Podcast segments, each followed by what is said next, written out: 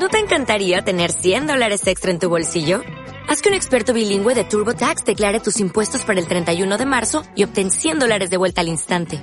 Porque no importa cuáles hayan sido tus logros del año pasado, TurboTax hace que cuenten. Obtén 100 dólares de vuelta y tus impuestos con 100% de precisión. Solo con Intuit TurboTax. Debes declarar para el 31 de marzo. Crédito solo aplicable al costo de la presentación federal con TurboTax Full Service. Oferta sujeta a cambios o cancelación en cualquier momento.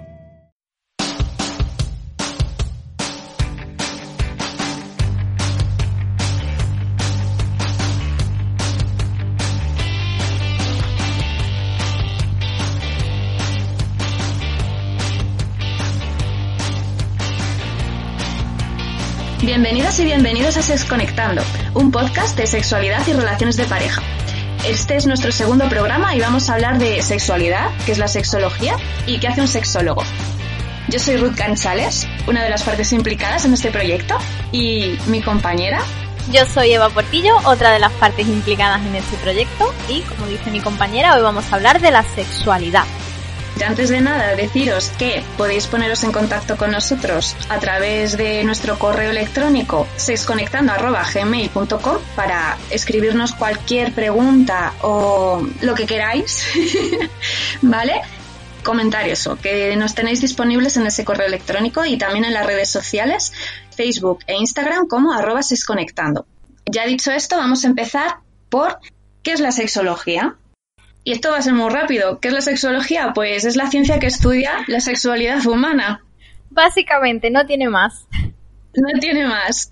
Pero ¿qué pasa? El problema es cuando dices, ¿y qué es la sexualidad? Porque ahí, ahí entramos ya en, en el meollo de la cuestión. Cuando preguntamos a cualquier persona, seguramente la mayoría nos vayan a decir que la sexualidad es reproducirse o tener relaciones coitales, además subrayo coitales, para reproducirse. y realmente nunca más lejos de la realidad, porque la sexualidad es un concepto muy amplio. Sí que es verdad que hasta hace muy poquito era una ciencia que estaba muy involucrada por la medicina sobre todo y por la psicología, pero a mediados de a mitad del siglo XX pues como que se metieron otras ramas para dar un enfoque realmente mucho, mucho más amplio y que realmente es el más válido, ¿no? Campos como la, etiología, la biología evolutiva, la antropología. Entonces, estas aportaciones nos han hecho ver ya un concepto de la sexología como mucho más realista. Y podríamos definirlo como que es la interrelación entre varios factores. Entre un factor biológico, un factor social, un factor psicológico y todo esto estaría englobado también dentro de un contexto. Y ahora os voy a explicar un poquito cada uno de los componentes para que le vayáis dando sentido. La parte biológica es el, el cómo somos sexualmente. Luego, la parte psicológica sería pues cómo pensamos, cómo sentimos de una forma sexual y luego también tenemos la, parte social, ¿no? También el cómo nos relacionamos. Estaría aquí metida la erótica. La erótica es cómo ponemos en práctica, por así decirlo, o cómo nos comportamos sexualmente. Estos tres factores están englobados por el contexto. Y el contexto también ya no es el cómo lo vivimos, la situación también, sino la cultura, las tradiciones, las creencias, los aspectos morales. Efectivamente, aspectos económicos o incluso políticos también afectan a nuestra sexualidad, porque no es lo mismo vivir la sexualidad, por ejemplo, en nuestra sociedad que en una sociedad más menos desarrollada, por ejemplo, ¿no? Son, son aspectos que influyen mucho. A grandes rasgos, la sexualidad sería como la interrelación de todos estos aspectos. Sería el cuerpo, los cambios del cuerpo y los desarrollos, las relaciones humanas, las distintas formas o problemas que pueden surgir ¿no? Eh, entre varias personas, los pensamientos, los deseos, todo esto, pues eso, enmarcado en esas tradiciones, en, en esa cultura, ¿no? en ese contexto social donde estamos. Muy relacionado con la sexualidad, por tanto, permíteme un apunte, Ruth, es que, bueno, pues implica mucho autoconocimiento, ¿no? Porque ya que hemos visto que, depende, en cierto modo, de tantísimos factores, bueno, pues en nosotros mismos está conocer cómo nos influyen esos factores y de qué forma entonces podemos expresar, vivir eh, y comportarnos, ¿no? De forma sexual. Hmm. Eh, pues eso, la sexualidad no es solamente sexo. Básicamente, tenemos que quitarnos esa idea de la cabeza. Hay un término que usamos mucho los, sexólogos, que es el hecho sexual humano. Lo usamos también mucho en, en educación. ¿Y qué es el hecho sexual humano? Bueno, es un proceso mediante el cual nosotros nos vamos haciendo cómo nos vivimos, cómo nos expresamos como sujetos sexuales. Nosotros ya nacemos siendo personas sexuadas. Esto es más como el proceso, ¿no? De cómo va evolucionando esa sexualidad en nosotros. Este hecho sexual, pues, está compuesto por varios factores. El factor sexo o sexuación, ¿vale? Que es quién soy, que es el que nos definen nuestros órganos genitales, el cromosómico, ¿no? Sí, la parte más biológica, más física que tenemos órganos masculinos, órganos sexuales femeninos, pero luego también está el aspecto de la intersexualidad, que son aquellos genitales pues que no pueden encasillarse ni en femeninos ni en masculinos, que yo creo que también hay que mencionarlo, porque muchas veces parece que esto es todo dicotómico. No. Nada más lejos de la realidad, vaya. De hecho, a mí me gusta siempre definir el hecho sexual humano en mis talleres como un continuo, ¿no? Tanto a nivel biológico como a los otros niveles que luego vamos a seguir comentando, porque, bueno, pues podemos estar eso en, el extremo 100% femenino, en el extremo 100% masculino, pero luego en mitad del continuo, pues podemos situarnos en cualquier punto, ¿no? Que no necesariamente tiene por qué tener más de un aspecto que de otro, ¿no? Puede ir variando.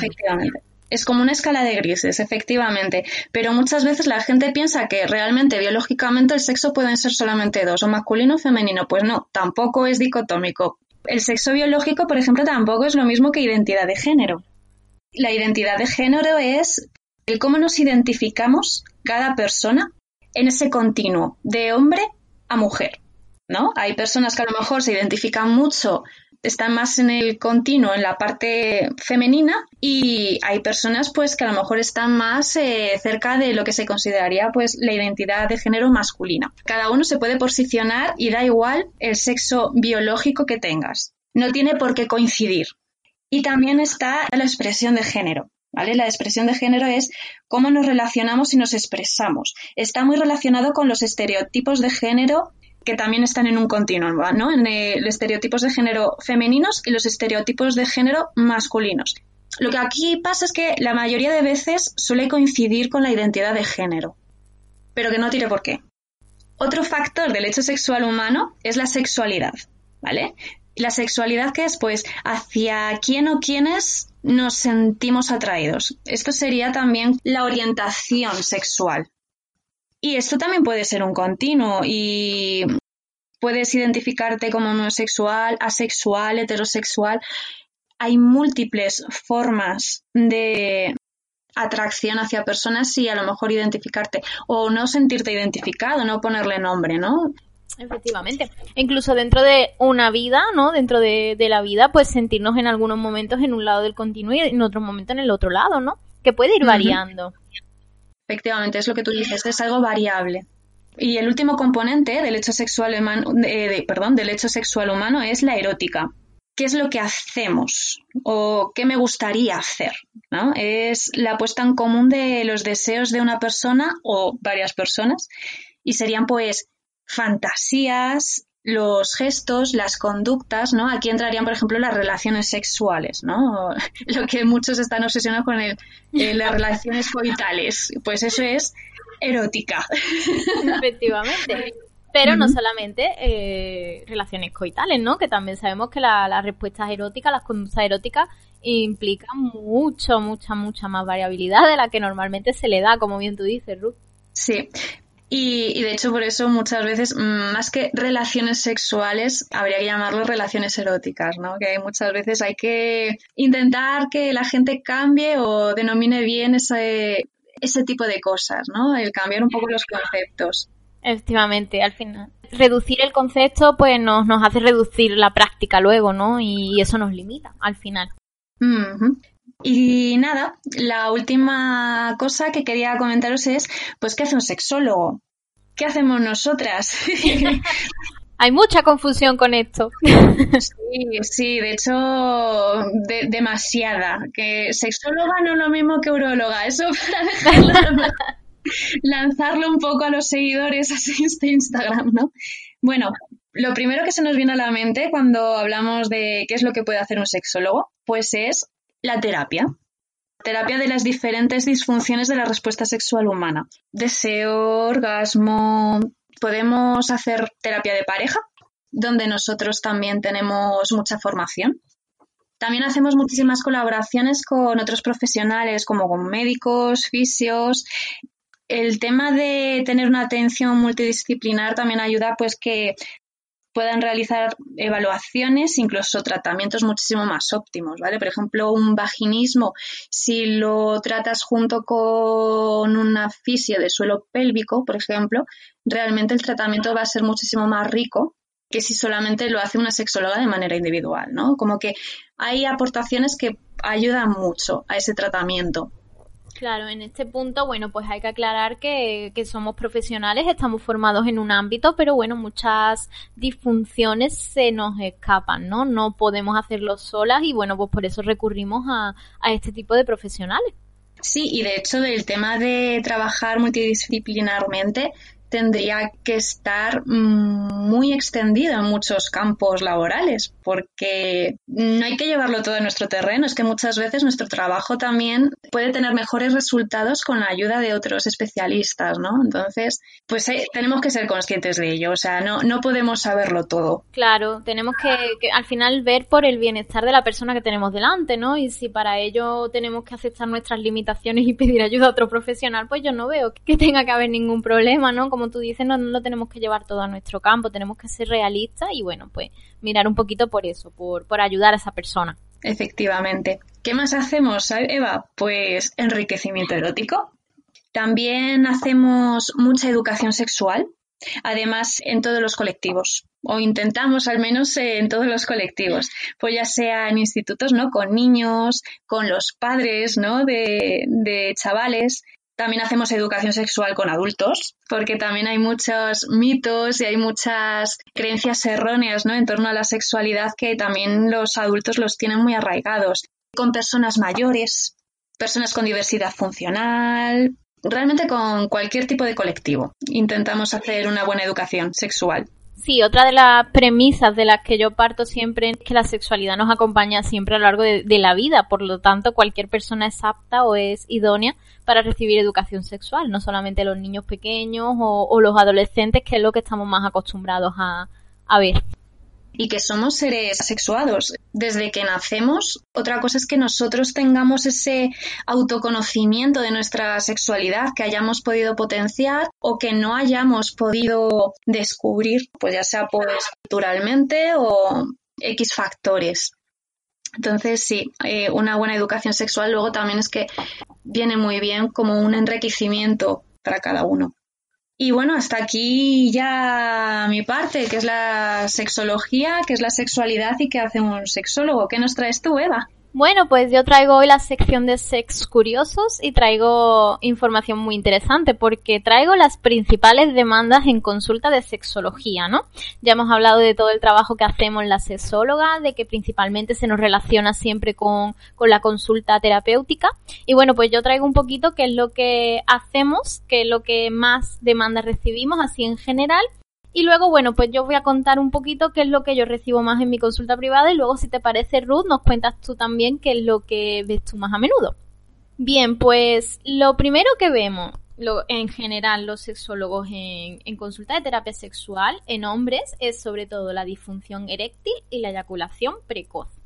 Es decir, trastornos de disfunción eréctil, trastornos de la excitación masculino y eyaculación precoz o trastorno orgásmico masculino, ¿no? En ese sentido. Aunque es cierto que dentro de, la, de las disfunciones sexuales de los hombres podemos encontrar muchos otros trastornos, no solamente estos dos que son los más sonados y los que más se demandan en consulta, ¿no? Porque también podemos hablar del trastorno de aneyaculación, por ejemplo, o del deseo sexual hipoactivo, ¿no? Que es la, el problema del deseo sexual del hombre.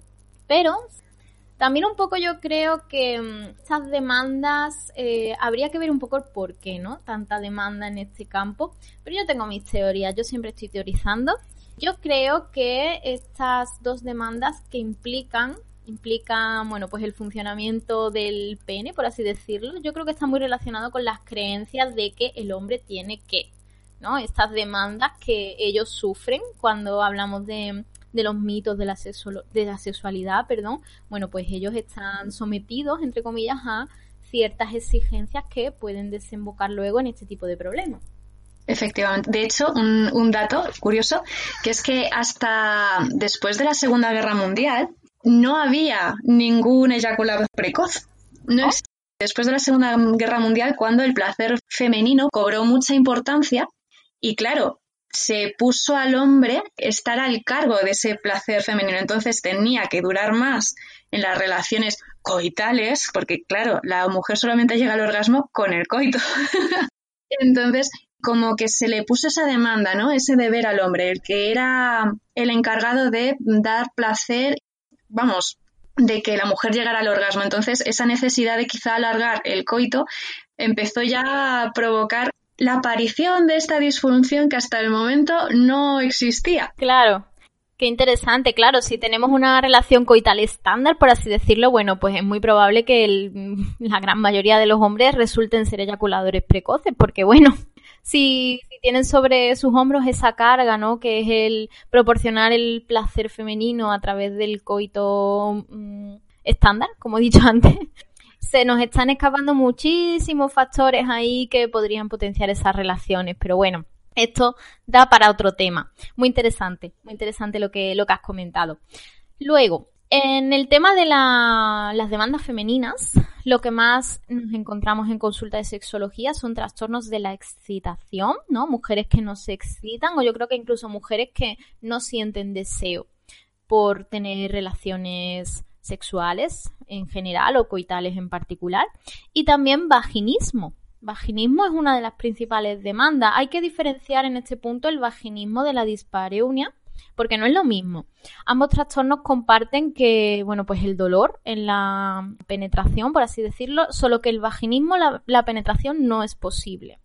Existe como un mecanismo por el cual los músculos de la vagina se contraen y no permiten la introducción ni del pene ni de cualquier otro elemento. Y bueno, estos son los trastornos femeninos más comunes en consulta sexológica. solamente una pregunta. Por tu opinión, ¿crees que a lo mejor no hay tanta demanda de dispaurenia porque a lo mejor las mujeres aceptan quizás ese dolor en las relaciones y ya hasta que no desemboca en algo más grave es cuando acuden a consulta?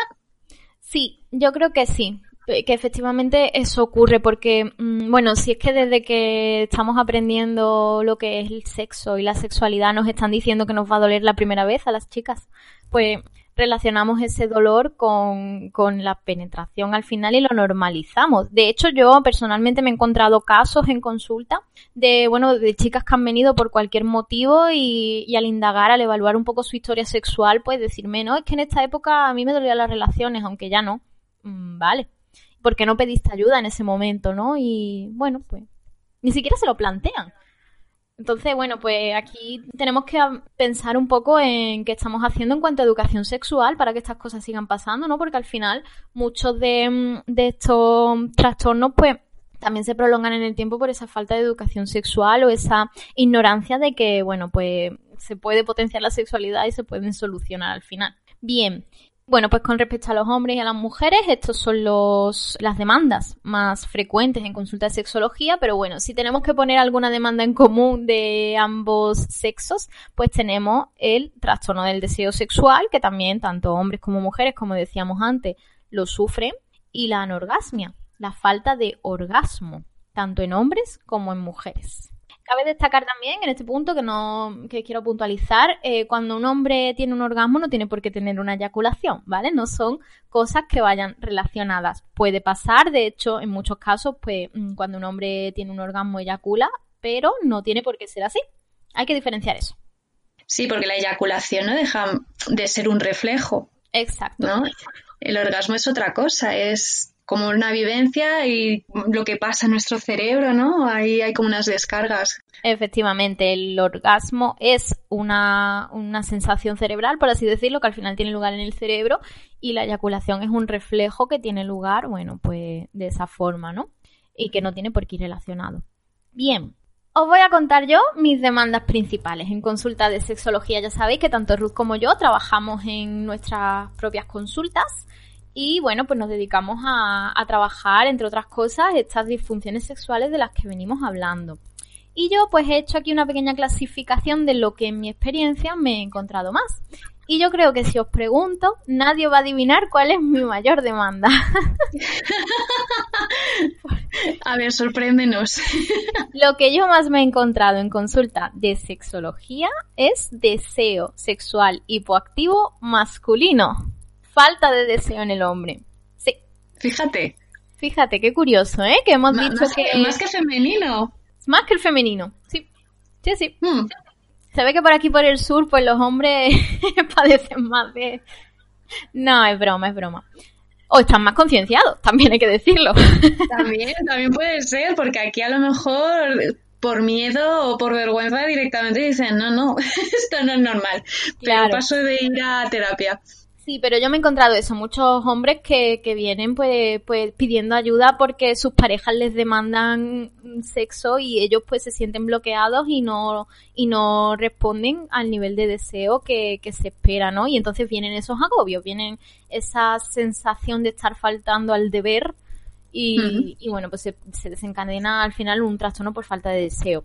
También es cierto que mi siguiente demanda más frecuente es el deseo sexual hipoactivo femenino, ¿vale? Ahí lo que pasa que es cierto que abundan más los hombres, ¿eh? en mi experiencia. Pero también las chicas vienen, vienen demandando eso, esa falta de deseo y esa preocupación pues, por lo que puede desembocar esa falta de deseo. También me encuentro, como dicen las estadísticas, disfunción eréctil y eyaculación precoz, es cierto, pero bueno, yo esto lo pongo en tercer puesto. También en cuarta posición tenemos el trastorno orgásmico femenino. También me he encontrado esto. Y también me he encontrado algún que otro vaginismo en mi experiencia. Que también, bueno, pues hemos podido resolver de forma eh, multidisciplinar. Efectivamente, sí, porque además el vaginismo es que requiere, ¿no? Al menos, eh, vamos, yo por lo que, por mi experiencia, mínimo un fisio de suelo pélvico. Sí, sí, que, que, eh, que, valore bien y que mande esos ejercicios que, bueno, pues que, que, a nosotras se nos escapan, ¿no? Y bueno, también es cierto que mucha, muchos de estos trastornos, bueno, pues nosotras nos tenemos que asegurar también que, que ha existido una exploración física previa, ¿no? Porque, mm, bueno, pues nosotras lo tratamos más desde el aspecto psicológico que tienen estas disfunciones, pero también es cierto que puede existir una, una etiología biológica que pues es necesario tratar. Efectivamente, que esté ahí también haciendo daño. Bien, pues este es mi top 5 de, de disfunciones sexuales, pero ahora me gustaría que me contaras tú cuáles son las tuyas, Ruth, y que hagamos un poco de comparativa. Vale, pues yo, bueno, en un principio tenía tres, pero te puedo poner un par más. Mi demanda más habitual es la disfunción eréctil. Yo ahí voy muy acorde con, con los estudios. Efectivamente, disfunción eréctil es lo que, lo que más suelo ver en consulta. Y de hecho, muchas veces viene, no es tanto psicológico, sino por mitos, creencias que estos hombres tienen muy arraigados, ¿no? Entonces, eh, este yo creo que sería mi, mi primer caso, el que más demanda tengo. El segundo, el segundo es la falta de deseo en mujeres. El tercero sería, yo es que tengo, por ejemplo, muchas parejas, entonces en mi tercer puesto estaría los problemas de pareja, que vienen mucho por falta de comunicación o infidelidades. Yo creo que más o menos están ahí. Y si tuviera que añadir alguno más, eh, estaría eyaculación precoz. También nosotros distinguimos las eyaculaciones precoces anteportas, que ahí sí que sería un problema real, que es cuando se eyacula en segundos antes de poder quizá tener una penetración. Y luego la eyaculación precoz, que mm, por la que viene casi la mayoría, que es en plan, es que duró nada, un minuto, dos minutos. Que hay como que hacer una reeducación, ¿no? Y pues el quinto puesto es que yo creo también sería autoestima, problemas de autoestima.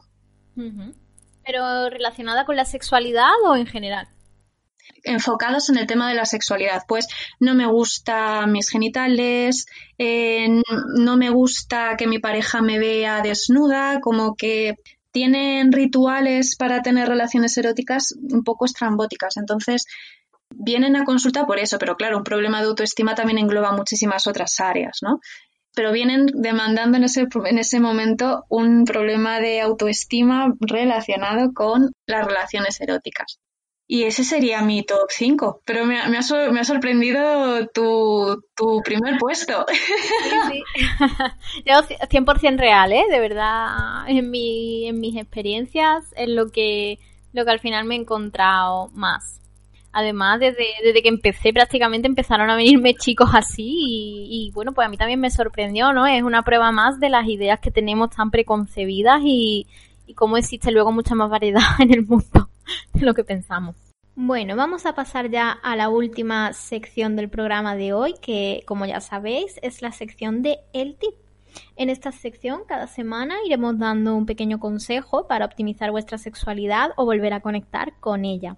Y el tip de hoy es un ejercicio muy sencillo, pero que es muy recomendable. Yo principalmente os diría que este ejercicio se realice de forma individual en principio, aunque luego sí es verdad que más adelante podemos introducir a una pareja si queremos y puede salir también bastante interesante, pero en principio yo recomiendo que lo realicemos de forma individual. Y se trata de lo siguiente.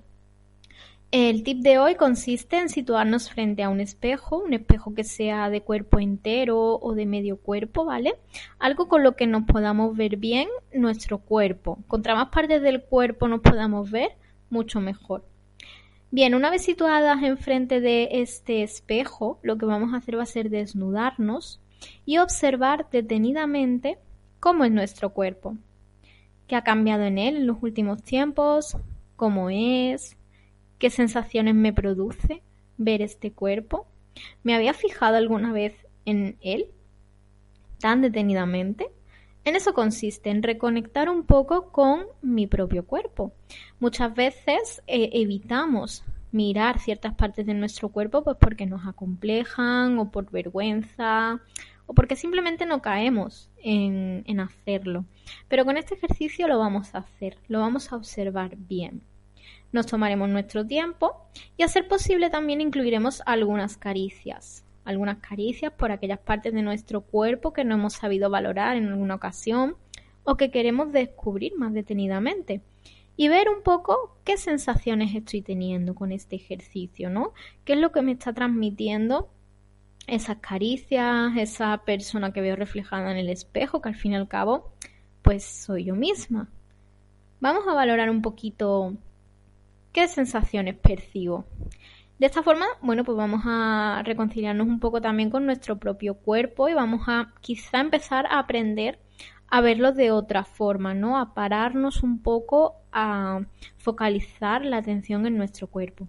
Como digo, esto se puede realizar también en pareja, puede ser un ejercicio bastante erótico, pero eh, a mí me apetecía traerlo hoy de forma individual porque considero que es algo que no solamente nos va a aportar autoconocimiento, sino que también nos va a aportar esa sensación de bienestar con uno mismo, ¿no? y esa sensación de, bueno, pues de reencontrarme con eh, eso que muchas otras veces he ignorado como puede ser mi propio cuerpo. Así que bueno, ya sabéis que nos podéis contar vuestras experiencias con este tip a través de las redes o del correo electrónico. Estaremos encantadísimas de, leer y de escuchar pues lo que tenéis que, que comentaros. Así que bueno, hasta aquí el tip de hoy. La semana que viene volvemos con otro. Os recuerdo nuestro correo electrónico sesconectando.gmail.com. Podéis escribirnos comentándonos cualquier duda, sugerencia también para realizar futuros podcasts. Y también si queréis escribirnos para hablar sobre cómo habéis realizado los tips y qué os ha parecido, sois totalmente libres, que nosotras estaremos encantadas de leeros. Os deseamos que seáis muy felices. Nosotras nos despedimos hasta el siguiente capítulo.